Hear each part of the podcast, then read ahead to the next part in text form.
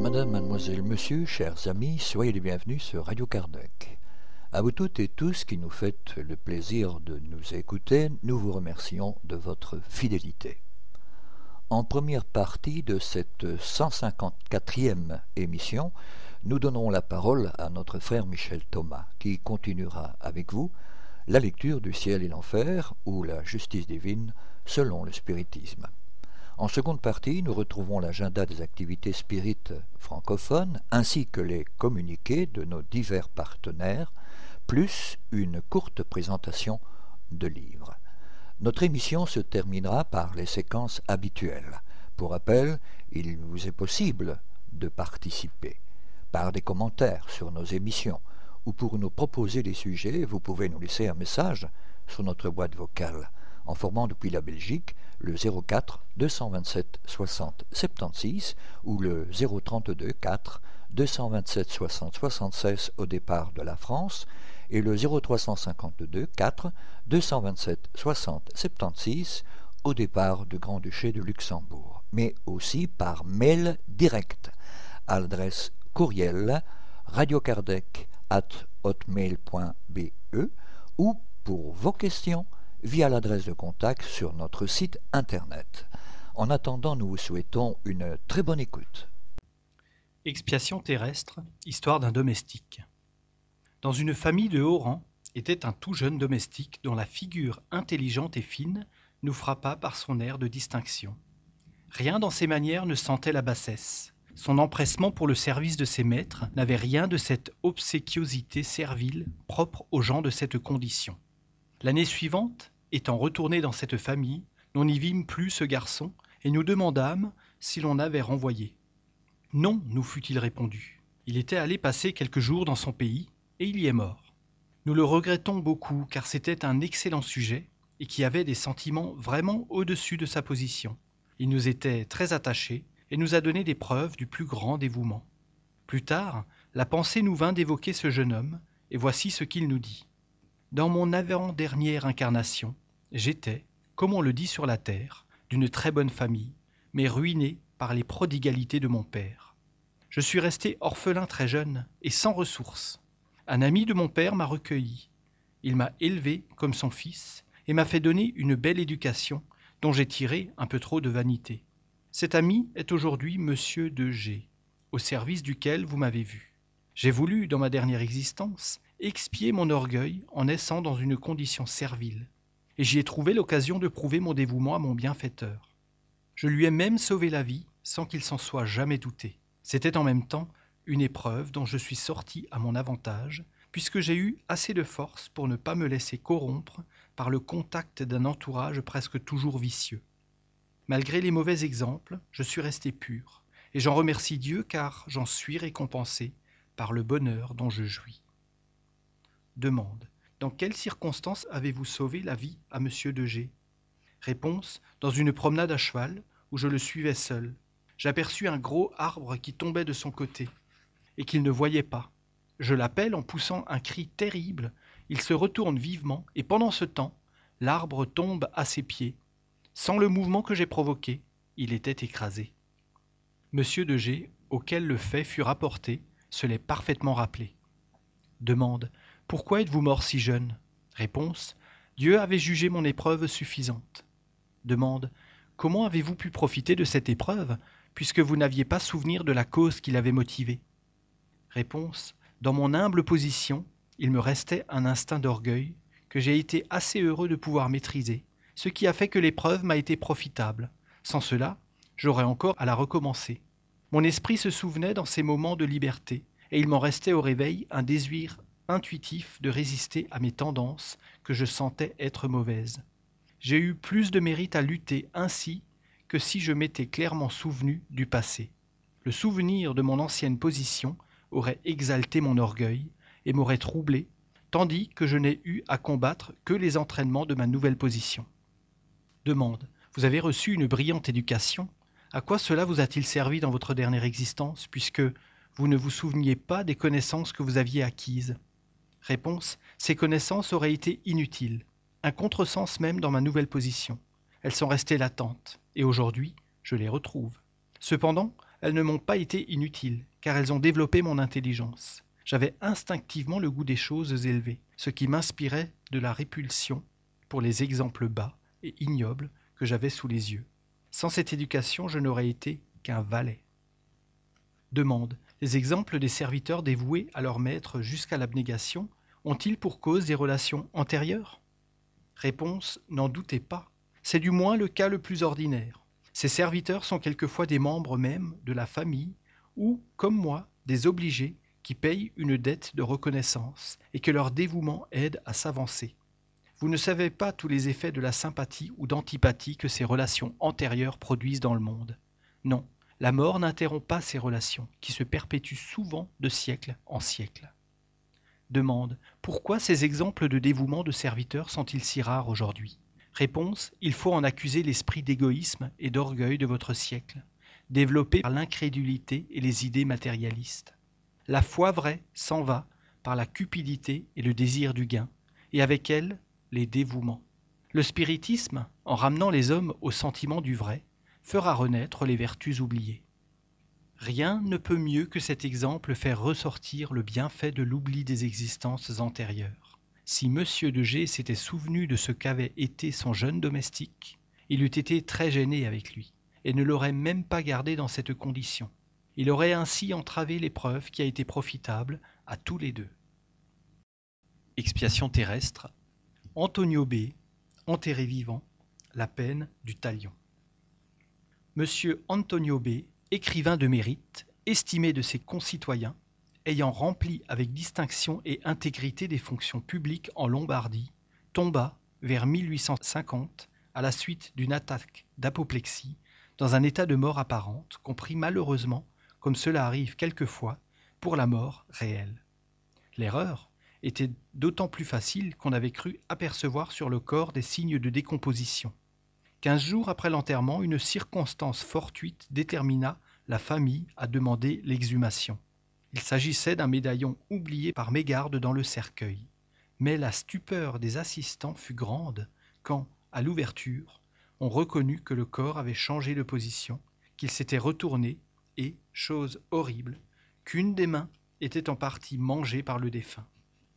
Il fut alors manifeste que le malheureux Antonio B avait été enterré vivant. Il avait dû succomber sous les étreintes du désespoir et de la faim. Monsieur Antonio B ayant été évoqué à la Société de Paris en août 1861 sur la demande de l'un de ses patients, donna les explications suivantes. Évocation. Que me voulez-vous? Un de vos parents nous a prié de vous évoquer. Nous le faisons avec plaisir, et nous serons heureux si vous voulez bien nous répondre. Réponse Oui, je veux bien vous répondre. Vous rappelez-vous les circonstances de votre mort? Réponse Ah, certes, oui, je me les rappelle.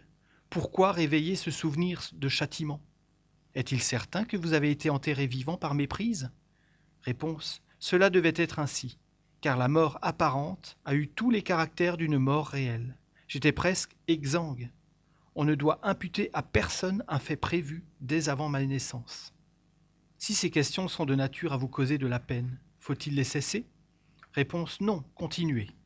Nous voudrions vous savoir heureux, car vous avez laissé la réputation d'un honnête homme. Réponse Je vous remercie bien. Je sais que vous prierez pour moi. Je vais tâcher de répondre, mais si j'échoue, un de vos guides y suppléera. Pouvez-vous décrire les sensations que vous avez éprouvées dans ce terrible moment? Réponse Oh, quelle douloureuse épreuve Se sentir enfermé entre quatre planches, de manière à ne pouvoir remuer ni bouger, ne pouvoir appeler, la voix ne résonnant plus, dans un milieu privé d'air. Oh, quelle torture que celle d'un malheureux qui s'efforce en vain d'aspirer dans une atmosphère insuffisante et dépourvue de la partie respirable.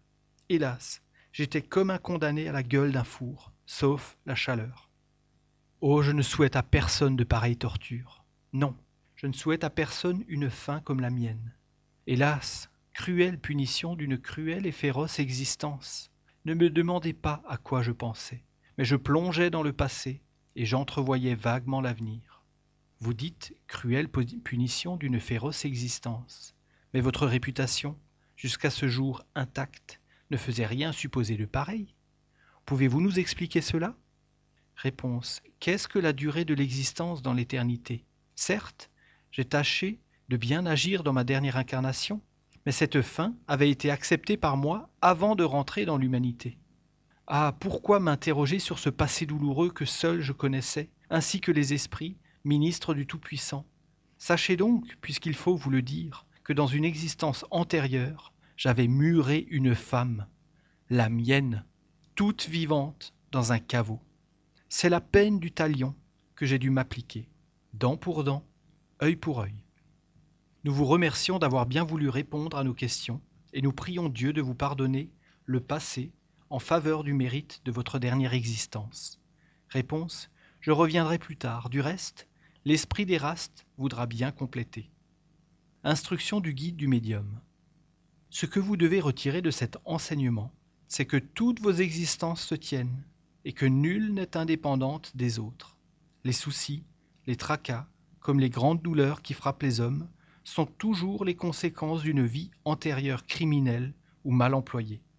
Cependant, je dois vous le dire, les fins pareilles à celles d'Antonio B sont rares. Et si cet homme, dont la dernière existence a été exempte de blâme, a fini de cette façon, c'est qu'il avait sollicité lui-même une mort pareille, afin d'abréger le temps de son erraticité et atteindre plus rapidement les sphères élevées. En effet, après une période de troubles et de souffrance morale, pour expier encore son crime épouvantable, il lui sera pardonné, et il s'élèvera vers un monde meilleur, où il retrouvera sa victime qui l'attend, et qui lui a déjà depuis longtemps pardonné. Sachez donc faire votre profit de cet exemple cruel, pour supporter avec patience, mes chers spirites, les souffrances corporelles, les souffrances morales et toutes les petites misères de la vie. Demande. Quel profit peut retirer l'humanité de pareilles punitions?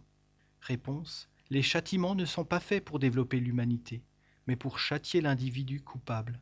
En effet, l'humanité n'a nul intérêt à voir souffrir un des siens. Ici, la punition a été appropriée à la faute. Pourquoi des fous? Pourquoi des crétins? Pourquoi des gens paralysés? Pourquoi ceux qui vivent des années dans les tortures d'une longue agonie, ne pouvant ni vivre ni mourir? Ah, croyez-moi, respectez la volonté souveraine et ne cherchez pas à sonder la raison des décrets providentiels. Sachez-le, Dieu est juste et fait bien ce qu'il fait. Éraste.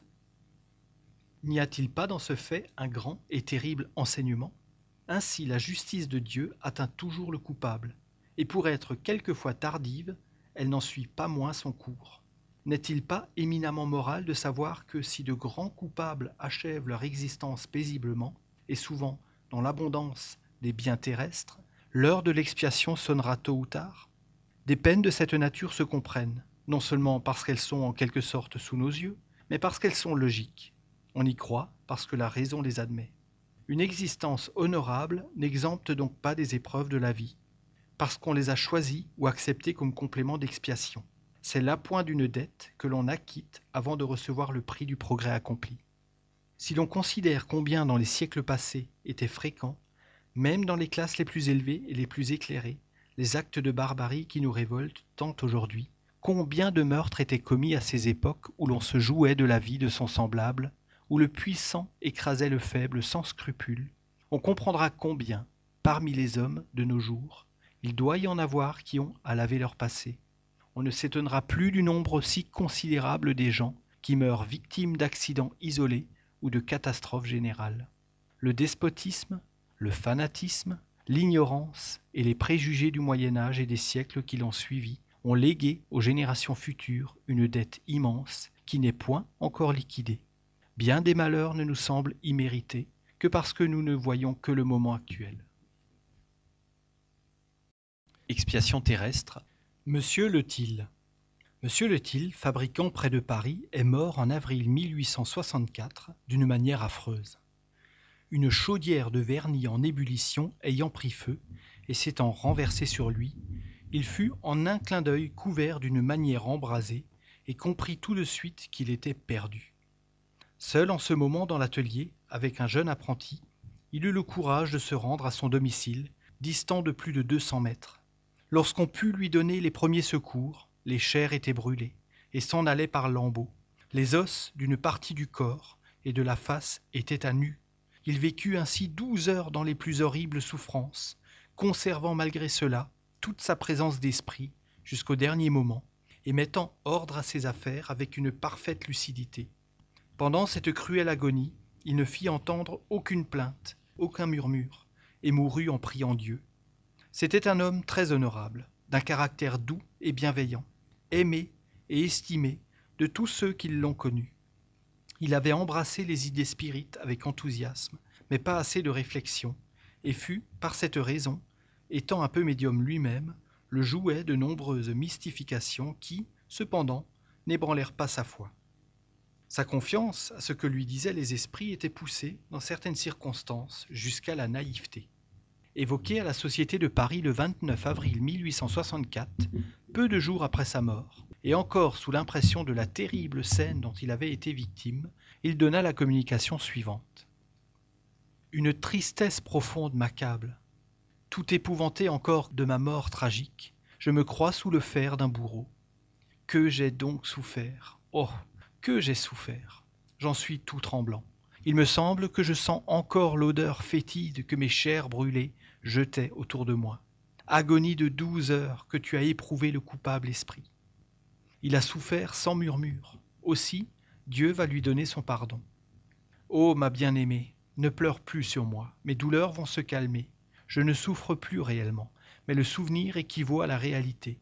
Ma connaissance du spiritisme m'aide beaucoup. Je vois maintenant que, sans cette douce croyance, je serais resté dans le délire, où j'ai été jeté par cette mort affreuse. Mais j'ai un consolateur qui ne m'a pas quitté depuis mon dernier soupir. Je parlais encore que je le voyais déjà près de moi. Il me semblait que c'était un reflet de mes douleurs qui me donnait le vertige et me montrait des fantômes. Non, c'était mon ange protecteur qui, silencieux et muet, me consolait par le cœur. Dès que j'eus dit adieu à la terre, il me dit Viens, mon fils, et revois le jour. Je respirais plus librement, croyant sortir d'un songe effroyable. Je parlais de ma bien-aimée épouse, du courageux enfant qui s'était dévoué pour moi. Tous sont sur la terre, me dit-il. Toi, ô mon fils, tu es parmi nous. Je cherchais ma maison. L'ange m'y laissa rentrer, tout en m'y accompagnant. Je vis tout le monde en larmes. Tout était triste et en deuil dans cette paisible demeure d'autrefois. Je ne pus soutenir plus longtemps la vue de ce douloureux spectacle. Trop ému, je dis à mon guide Ô mon bon ange, sortons d'ici. Oui, sortons, dit l'ange, et cherchons le repos. Depuis, je souffre moins. Si je ne voyais mon épouse inconsolable, mes amis si tristes, je serais presque heureux. Mon bon guide, mon cher ange, a bien voulu me dire pourquoi j'ai eu une mort si douloureuse. Et pour votre enseignement, mes enfants, je vais vous faire un aveu. Il y a deux siècles, je fis étendre sur un bûcher une jeune fille, innocente, comme on l'est à son âge. Elle avait douze à quatorze ans à peu près. De quoi l'accusait-on? Hélas, d'avoir été la complice d'une menée contre la politique sacerdotale. J'étais italien et juge inquisiteur les bourreaux n'osaient pas toucher le corps de la jeune femme. Moi-même, je fus le juge et le bourreau. Ô justice, justice de Dieu, tu es grande. Je m'y suis soumis. J'avais tant promis de ne pas chanceler au jour du combat que j'ai eu la force de tenir parole. Je n'ai pas murmuré, et vous m'avez pardonné, ô mon Dieu. Quand donc le souvenir de ma pauvre et innocente victime s'effacera-t-il de ma mémoire? C'est là ce qui me fait souffrir. Il faut aussi qu'elle me pardonne. Ô vous, enfants de la nouvelle doctrine, vous dites parfois, nous ne nous souvenons pas de ce que nous avons fait précédemment. C'est pourquoi nous ne pouvons éviter les maux auxquels nous nous exposons par l'oubli du passé. Ô mes frères, bénissez Dieu. S'il vous en a laissé le souvenir, il n'y aurait pour vous aucun repos sur la terre. Sans cesse poursuivi par le remords et la honte, pourriez-vous avoir un seul instant de paix? L'oubli est un bienfait. Le souvenir ici est une torture. Encore quelques jours, et pour récompense de la patience avec laquelle j'ai supporté mes douleurs, Dieu va me donner l'oubli de ma faute. Voici la promesse qui vient de m'être faite par mon bon ange. Le caractère de M. Letil dans sa dernière existence prouve combien son esprit s'était amélioré. Sa conduite a été le résultat de son repentir et des résolutions qu'il avait prises. Mais cela ne suffisait pas. Il lui fallait sceller ses résolutions par une grande expiation. Il lui fallait endurer comme homme ce qu'il avait fait endurer aux autres. La résignation, en cette terrible circonstance, était pour lui la plus grande épreuve. Et, heureusement pour lui, il n'y a pas failli. La connaissance du spiritisme a sans doute beaucoup contribué à soutenir son courage par la foi sincère qui lui avait été donnée en l'avenir. Il savait que les douleurs de la vie sont des épreuves et des expiations, et il s'y était soumis sans murmurer, disant Dieu est juste, je l'ai sans doute mérité. Expiation terrestre. Un savant ambitieux. Madame B de Bordeaux n'a pas éprouvé les poignantes angoisses de la misère, mais elle a été toute sa vie un martyr de douleurs physiques par les innombrables maladies graves dont elle a été atteinte pendant soixante-dix ans depuis l'âge de cinq mois et qui, presque chaque année, l'ont mise à la porte du tombeau. Trois fois elle fut empoisonnée par les essais que la science incertaine fit sur elle, et son tempérament, ruiné par les remèdes autant que par les maladies, l'a laissée jusqu'à la fin de ses jours en proie à d'intolérables souffrances que rien ne pouvait calmer. Sa fille, spirite chrétienne et médium, demandait à Dieu dans ses prières d'adoucir ces cruelles épreuves, mais son guide spirituel lui dit de demander simplement pour elle la force de les supporter avec patience et résignation, et lui dicta les instructions suivantes. Tout a sa raison d'être dans l'existence humaine il n'est pas une des souffrances que vous avez causées qui ne trouve un écho dans les souffrances que vous endurez. Pas un de vos excès qui ne trouve un contrepoids dans une de vos privations. Pas une larme ne tombe de vos yeux sans avoir à laver une faute. Un crime, quelquefois. Subissez donc avec patience et résignation vos douleurs physiques ou morales, quelque cruelles qu'elles vous semblent, et pensez au laboureur dont la fatigue brise les membres mais qui continue son œuvre sans s'arrêter, car il a toujours devant lui les épis dorés qui seront les fruits de sa persévérance. Tel est le sort du malheureux qui souffre sur votre terre. L'aspiration vers le bonheur qui doit être le fruit de sa patience le rendra fort contre les douleurs passagères de l'humanité. Ainsi en est-il de ta mère. Chaque douleur qu'elle accepte comme une expiation est une tâche effacée de son passé. Et plus tôt toutes les tâches seront effacées, plus tôt elle sera heureuse. Le manque de résignation rend seule la souffrance stérile, car alors les épreuves sont à recommencer. Ce qui est donc plus utile pour elle, c'est le courage et la soumission. C'est ce qu'il faut prier Dieu et les bons esprits de lui accorder. Ta mère fut jadis un bon médecin, répandu dans une classe où rien ne coûte pour s'assurer le bien-être et où il fut comblé de dons et d'honneurs ambitieux de gloire et de richesse, voulant atteindre l'apogée de la science, non pas en vue de soulager ses frères, car il n'était pas philanthrope, mais en vue d'augmenter sa réputation, et par suite sa clientèle, rien ne lui a coûté pour mener à bonne fin ses études. La mère était martyrisée sur son lit de souffrance, parce qu'il prévoyait une étude dans les convulsions qu'il provoquait.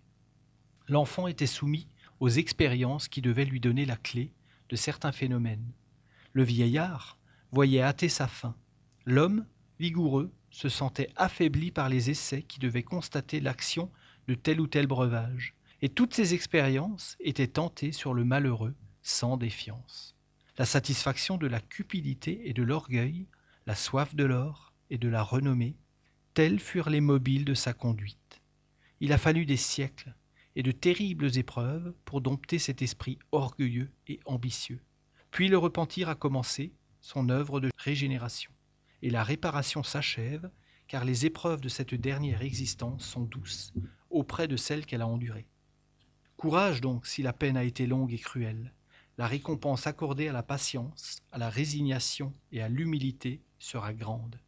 Courage, vous tous qui souffrez. Pensez au peu de temps que dure votre existence matérielle. Pensez aux joies de l'éternité. Appelez-vous à l'espérance, cet ami dévoué de tout cœur souffrant.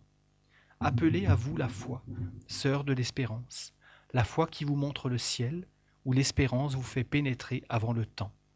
Appelez aussi à vous ces amis que le Seigneur vous donne, qui vous entourent, vous soutiennent, et vous aime, et dont la constante sollicitude vous ramène à celui que vous aviez offensé en transgressant ses lois. Après sa mort, Madame B a donné, soit à sa fille, soit la Société Spirit de Paris, des communications où se reflètent les plus éminentes qualités et où elle confirme ce qui avait été dit de ses antécédents. Expiation terrestre. Charles de Saint-Gé, idiot. Société Spirit de Paris, 1860. Charles de Saint-Gé était un jeune idiot âgé de 13 ans, vivant et dont les facultés intellectuelles étaient d'une telle nullité qu'il ne connaissait pas ses parents et pouvait à peine prendre sa nourriture. Il y avait chez lui arrêt complet de développement dans tout le système organique. À Saint-Louis, voudriez-vous nous dire si nous pouvons faire l'évocation de l'esprit de cet enfant? Réponse Vous pouvez l'évoquer comme si vous évoquiez l'esprit d'un mort. Votre réponse nous ferait supposer que l'évocation pourrait se faire à tout moment quelconque. Réponse Oui. Son âme tient à son corps par des liens matériels, mais non par des liens spirituels. Elle peut toujours se dégager. Évocation de Charles Singer. Je suis un pauvre esprit attaché à la terre comme un oiseau par une patte. Dans votre état actuel comme esprit, avez-vous la conscience de votre nullité en ce monde? Réponse Certainement. Je sens bien ma captivité. Quand votre corps dort et que votre esprit se dégage, avez-vous les idées aussi lucides que si vous étiez dans un état normal? Réponse Quand mon malheureux corps repose, je suis un peu plus libre de m'élever vers le ciel où j'aspire. Éprouvez-vous comme esprit un sentiment pénible de votre état corporel? Réponse oui, puisque c'est une punition. Vous rappelez-vous votre existence précédente? Réponse Oh oui, elle est la cause de mon exil d'à présent. Quelle était cette existence? Réponse Un jeune libertin, sous Henri III. Vous dites que votre condition actuelle est une punition. Vous ne l'avez donc pas choisie? Réponse non. Comment votre existence actuelle peut-elle servir à votre avancement dans l'état de nullité où vous êtes? Réponse Elle n'est pas nulle pour moi devant Dieu qui me l'a imposée. Prévoyez-vous la durée de votre existence actuelle? Réponse Non, encore quelques années, et je rentrerai dans ma patrie.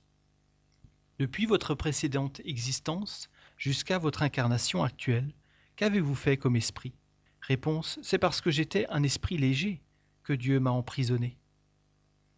Dans votre état de veille, avez-vous conscience de ce qui se passe autour de vous Et cela, malgré l'imperfection de vos organes? Réponse Je vois, j'entends, mais mon corps ne comprend ni ne voit. Pouvez-vous nous faire quelque chose qui vous soit utile? Réponse Rien. À Saint-Louis, les prières pour un esprit réincarné peuvent-elles avoir la même efficacité que pour un esprit errant? Réponse Les prières sont toujours bonnes et agréables à Dieu. Dans la position de ce pauvre esprit, elles ne peuvent lui servir à rien. Elles lui serviront plus tard, car Dieu en tiendra compte. Cette évocation confirme ce qui a toujours été dit sur les idiots. Leur nullité morale ne tient point à la nullité de leur esprit, qui, abstraction faite des organes, jouit de toutes ses facultés. L'imperfection des organes n'est qu'un obstacle à la libre manifestation des pensées. Elle ne les annihile point. C'est le cas d'un homme vigoureux dont les membres seraient comprimés par les liens. Instruction d'un esprit sur les idiots et les crétins, donnée à la Société de Paris. Les crétins sont des êtres punis sur la terre pour le mauvais usage qu'ils ont fait de puissantes facultés. Leur âme est emprisonnée dans un corps dont les organes impuissants ne peuvent exprimer leurs pensées. Ce mutisme moral et physique est une des plus cruelles punitions terrestres. Souvent, elle est choisie par les esprits repentants qui veulent racheter leurs fautes. Cette épreuve n'est point stérile, car l'esprit ne reste pas stationnaire dans sa prison de chair. Ses yeux hébétés voient, ce cerveau déprimé conçoit, mais rien ne peut se traduire ni par la parole, ni par le regard. Et sauf le mouvement, ils sont moralement dans l'état des léthargiques et des cataleptiques, qui voient et entendent ce qui se passe autour d'eux sans pouvoir l'exprimer.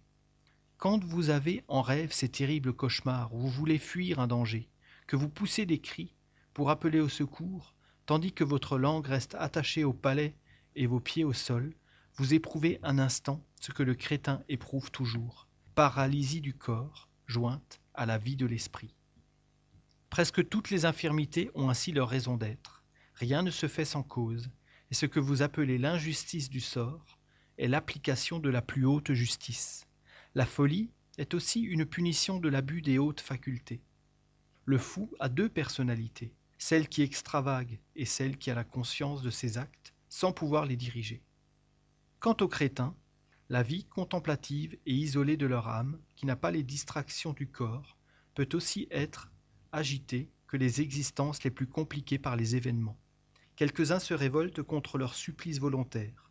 Ils regrettent de l'avoir choisi et éprouvent un désir furieux de revenir à une autre vie, désir qui leur fait oublier la résignation à la vie présente et le remords de la vie passée dont ils ont la conscience, car les crétins et les fous savent plus que vous et sous leur impuissance physique se cache une puissance morale dont vous n'avez nulle idée. Les actes de fureur ou d'imbécilité auxquels leur corps se livre sont jugés par l'être intérieur qui en souffre et qui en rougit. Ainsi, les bafoués, les injuriés, les maltraiter même, comme on le fait quelquefois, c'est augmenter leur souffrance, car c'est leur faire sentir plus durement leur faiblesse et leur abjection. Et s'ils le pouvaient, ils accuseraient de lâcheté ceux qui n'agissent de cette façon que parce qu'ils savent que leur victime ne peut se défendre. Le crétinisme n'est pas une des lois de Dieu, et la science peut le faire disparaître, car il est le résultat matériel de l'ignorance, de la misère et de la malpropreté. Les nouveaux moyens d'hygiène que la science, devenue plus pratique, a mis à la portée de tous, tendent à la détruire. Le progrès étant la condition expresse de l'humanité, les épreuves imposées se modifieront et suivront la marche des siècles. Elles deviendront toutes morales, et lorsque votre terre, jeune encore, aura accompli toutes les phases de son existence, elle deviendra un séjour de félicité, comme d'autres planètes plus avancées. Pierre Jouty, père du médium. Il fut un temps où l'on avait mis en question l'âme des crétins, et l'on se demandait s'il appartenait véritablement à l'espèce humaine la manière dont le spiritisme les fait envisager n'est-elle pas d'une haute moralité et d'un grand enseignement? N'y a-t-il pas matière à sérieuse réflexion en songeant que ces corps disgraciés renferment des âmes qui ont peut-être brillé dans le monde, qui sont aussi lucides et aussi pensantes que les nôtres, sous l'épaisse enveloppe qui en étouffe les manifestations, et qu'il peut en être de même un jour de nous, si nous abusons des facultés que nous a départies la Providence. Comment outre le crétinisme pourrait-il s'expliquer? Comment le faire concorder avec la justice et la bonté de Dieu sans admettre la pluralité des existences? Si l'âme n'a pas déjà vécu, c'est qu'elle est créée en même temps que le corps. Dans cette hypothèse, comment justifier la création d'âmes aussi déshéritées que celle des crétins de la part d'un Dieu juste et bon? Car ici, il ne s'agit point d'un de ces accidents, comme la folie, par exemple, que l'on peut, ou prévenir ou guérir. Ces êtres naissent ou et meurent dans le même état, n'ayant aucune notion du bien et du mal. Quel est leur sort dans l'éternité? Seront-ils heureux, à l'égal des hommes intelligents et travailleurs? Mais pourquoi cette faveur, puisqu'ils n'ont rien fait de bien? Seront-ils dans ce qu'on appelle les limbes, c'est-à-dire dans un état mixte, qui n'est ni le bonheur ni le malheur? Mais pourquoi cette infériorité éternelle? Est-ce leur faute si Dieu les a créés crétins? Nous défions tous ceux qui repoussent la doctrine de la réincarnation de sortir de cette impasse. Avec la réincarnation, au contraire, ce qui paraît une injustice devient une admirable justice. Ce qui est inexplicable s'explique de la manière la plus rationnelle. Au reste, nous ne sachons pas que ceux qui repoussent cette doctrine l'aient jamais combattue avec d'autres arguments que celui de leur répugnance personnelle à revenir sur la terre. À cela on leur répond. Pour vous y renvoyer, Dieu ne demande pas votre permission, pas plus que le juge ne consulte le goût du condamné pour l'envoyer en prison. Chacun a la possibilité de n'y pas revenir en s'améliorant assez pour mériter de passer dans une sphère plus élevée. Mais dans ces sphères heureuses, l'égoïsme et l'orgueil ne sont pas admis. C'est donc à se dépouiller de ces infirmités morales qu'il faut travailler si l'on veut monter en grade. On sait que dans certaines contrées, les crétins, loin d'être un objet de mépris, sont entourés de soins bienveillants.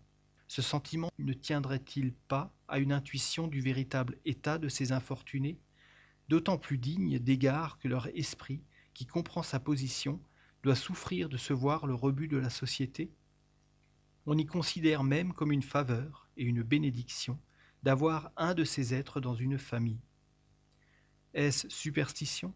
C'est possible, parce que chez les ignorants, la superstition se mêle aux idées les plus saintes, dont ils ne se rendent pas compte. Dans tous les cas, c'est, pour les parents, une occasion d'exercer une charité d'autant plus méritoire, qu'étant généralement pauvres, c'est pour eux une charge sans compensation matérielle. Il y a plus de mérite à entourer de soins affectueux un enfant disgracié que celui dont les qualités offrent un dédommagement. Or, la charité du cœur, étant une des vertus les plus agréables à Dieu, attire toujours sa bénédiction sur ceux qui la pratiquent. Ce sentiment inné, chez ces gens-là, équivaut à cette prière. Merci, mon Dieu, de nous avoir donné pour épreuve un être faible à soutenir et un affligé à consoler. Merci Michel. Chers amis à l'écoute, nous reprendrons la suite de cette émission juste après cette première pause musicale.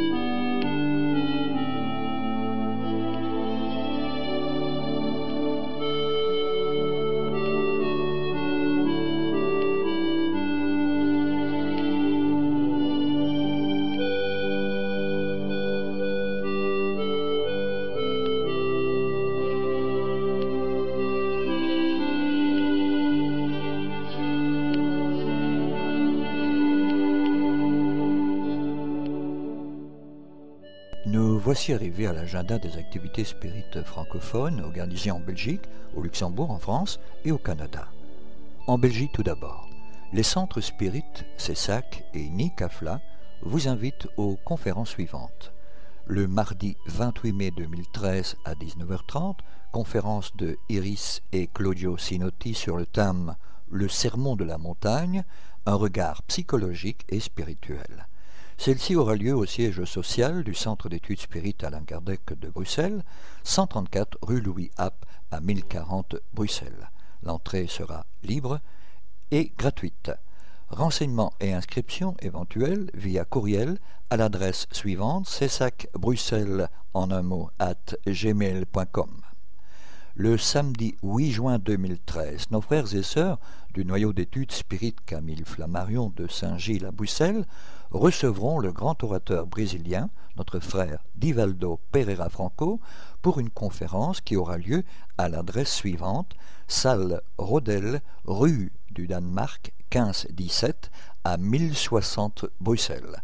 Infos complémentaires via le site du NICAFLA à l'adresse suivante www.nicafla.be.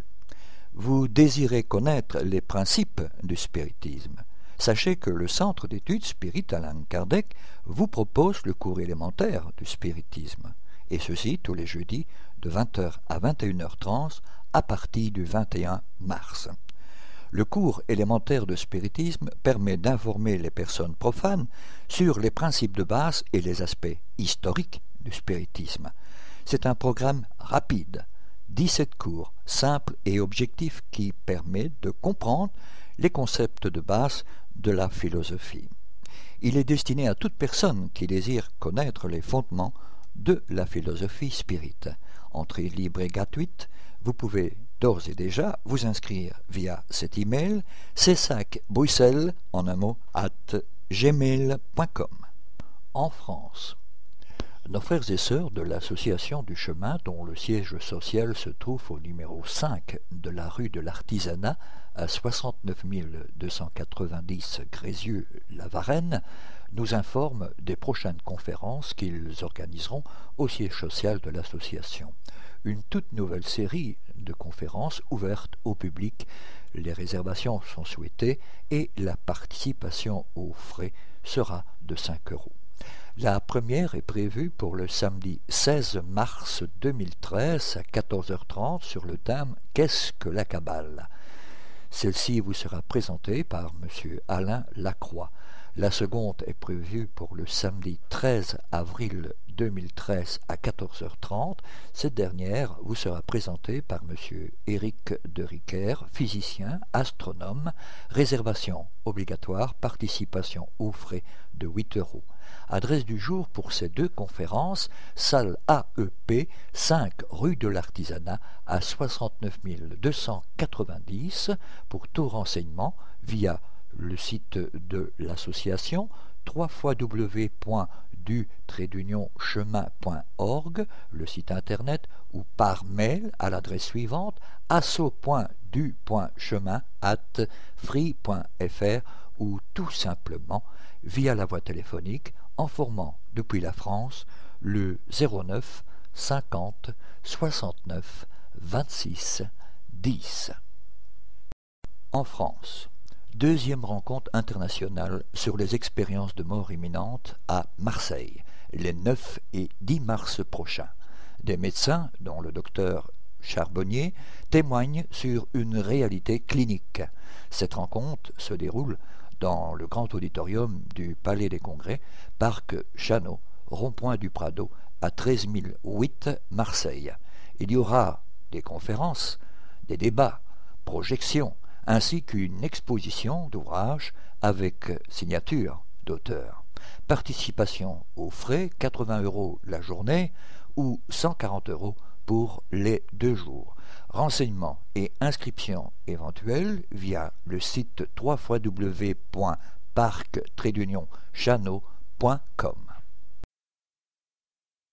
Toujours en France, nos frères et sœurs de l'Association parisienne d'études spirites LAPES, dont le siège social se trouve au numéro 22 de la rue des Létières à 94 300 Vincennes, nous prient de vous communiquer leur programme de conférences pour le mois en cours. Ainsi, le vendredi 8 mars 2013, de 20h à 22h, le thème sera basé sur la réforme intime, oublier le passé, sans souvenir. Le samedi 9 mars 2013, de 15h à 17h, le retour de l'esprit à la vie corporelle. Le vendredi 15 mars 2013, de 20h à 22h, y a-t-il un but? Y a-t-il une loi dans l'univers?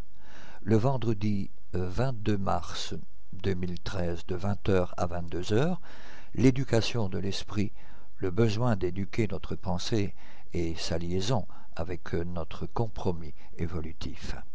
Le vendredi 29 mars 2013 de 20h à 22h, considération sur le matérialisme dans l'exercice de la réforme intime le samedi 30 mars 2013, de 15h à 18h, l'association fêtera ses 20 années d'activité spirit. Et pour cette occasion, nos frères et sœurs vous présenteront un panel sur l'approche spirit de l'homme, l'être immortel par nature, relation entre les mondes spirituel et matériel. Pour informations complémentaires et inscriptions éventuelles, Merci de bien vouloir prendre contact via la voie téléphonique en formant depuis la France le 0141 931 708 ou par courriel à l'adresse mail suivante mail at apes-asso.fr ou tout simplement via le site de l'association via l'adresse électronique http www.apes-asso.fr fr. Bon anniversaire à tous. Communiqué de l'Union Spirit Belge. Chers amis, chers amis, cette année encore, et pour la septième fois consécutive, nous serons au château de Wégimont près de Liège. Et ceci pour notre symposium annuel. Il s'agit d'un magnifique domaine provincial. Le château de Wégimont offre un cadre exceptionnel tant pour les enfants, pour lesquels diverses activités seront organisées, que pour les adultes. Entouré de verdure, il se trouve à côté d'un parc d'attractions familiales, accessible aux participants du symposium. Comme à l'accoutumée, il sera possible de loger sur place et de se restaurer à un prix très démocratique. Cette rencontre est une opportunité pour vivre un moment privilégié de fraternité et d'échange, tout en s'en instruisant. C'est aussi l'occasion de se retrouver en famille, parents, enfants, petits-enfants, ou tout simplement spirites qui, parfois, il faut bien dire, ne se rencontrent qu'à de trop rares occasions.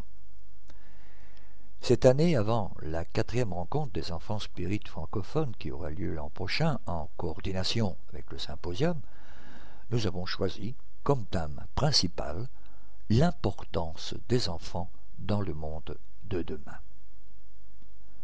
Nul n'est besoin rappeler que les enfants d'aujourd'hui seront les adultes de demain.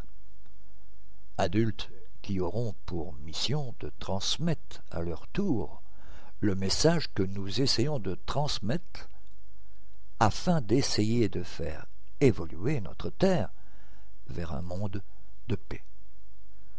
Les soirées seront, comme à l'habitude, égayées par différentes activités et de moments libres afin d'ouvrir un espace pour mieux se connaître. Cette année, notre symposium aura lieu le samedi 25 mai 2013 de 9h à 18h et le dimanche 26 mai 2013 de 9h à 12h30. Au château de Wégimont, 76, chaussée de Wégimont, à 4630 Soumagne, à 20 km de Liège. Inscrivez-vous vite via le formulaire adéquat sur le site de l'Union Spirit Belge à l'adresse www.spirit.be. Chers amis, merci de bien vouloir rester à l'écoute. Nous retrouverons la suite des communiqués de nos divers partenaires juste après cette dernière pause musicale.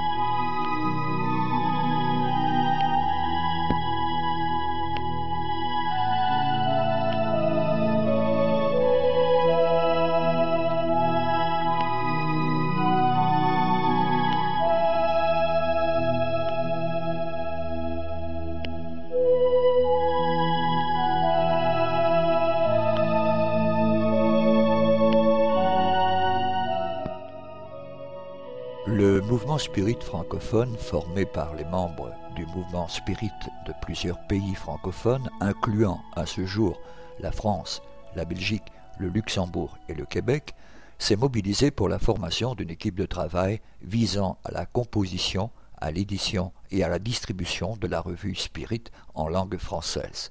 Le but de cette équipe est de diffuser plus largement la revue Spirit, de la rendre toujours plus attractive et intéressante, tant pour les spirites que pour les personnes s'intéressant au spiritisme selon l'orientation donnée par les esprits à son fondateur Alan Kardec.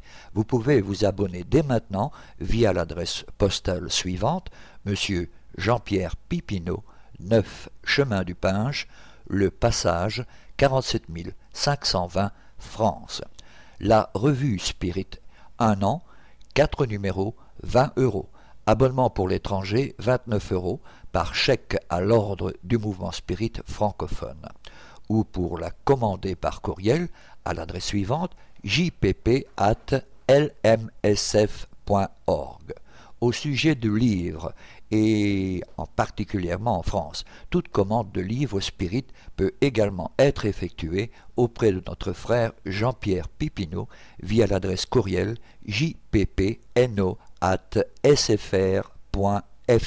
Nous voici arrivés à la séquence réservée à la présentation des nouveaux livres.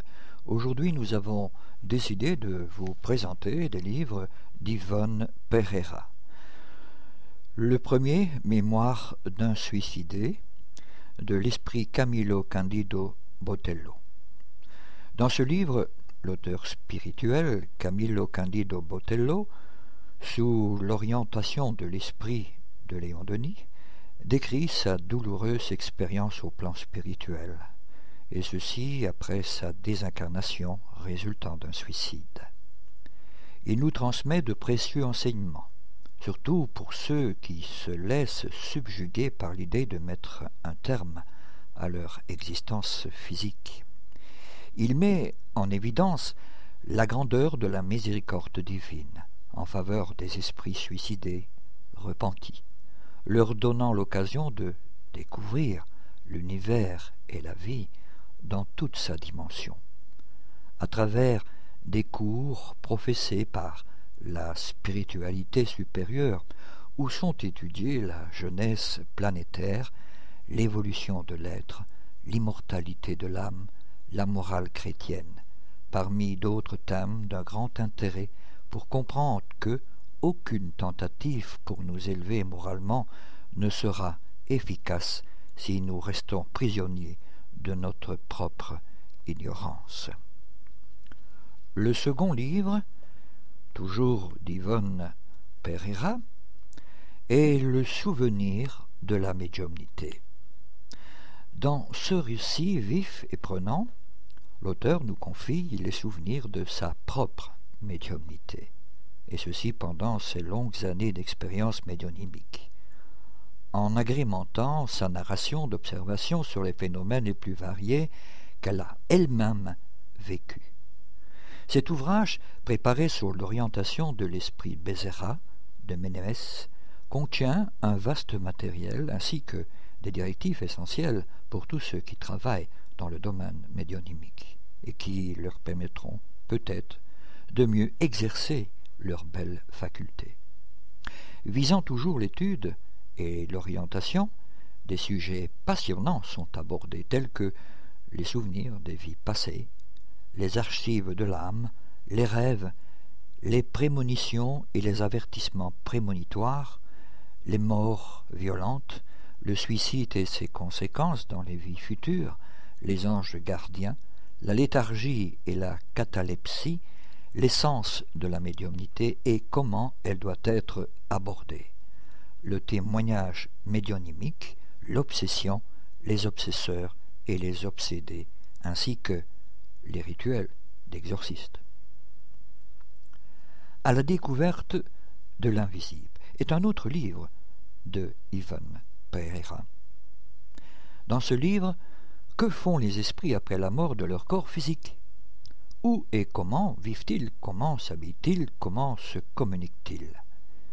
Ivan Pereira nous narre ses contacts avec le monde spirituel et captive notre attention en décrivant les phénomènes et les faits transcendants qu'elle a vécus grâce à sa médiumnité.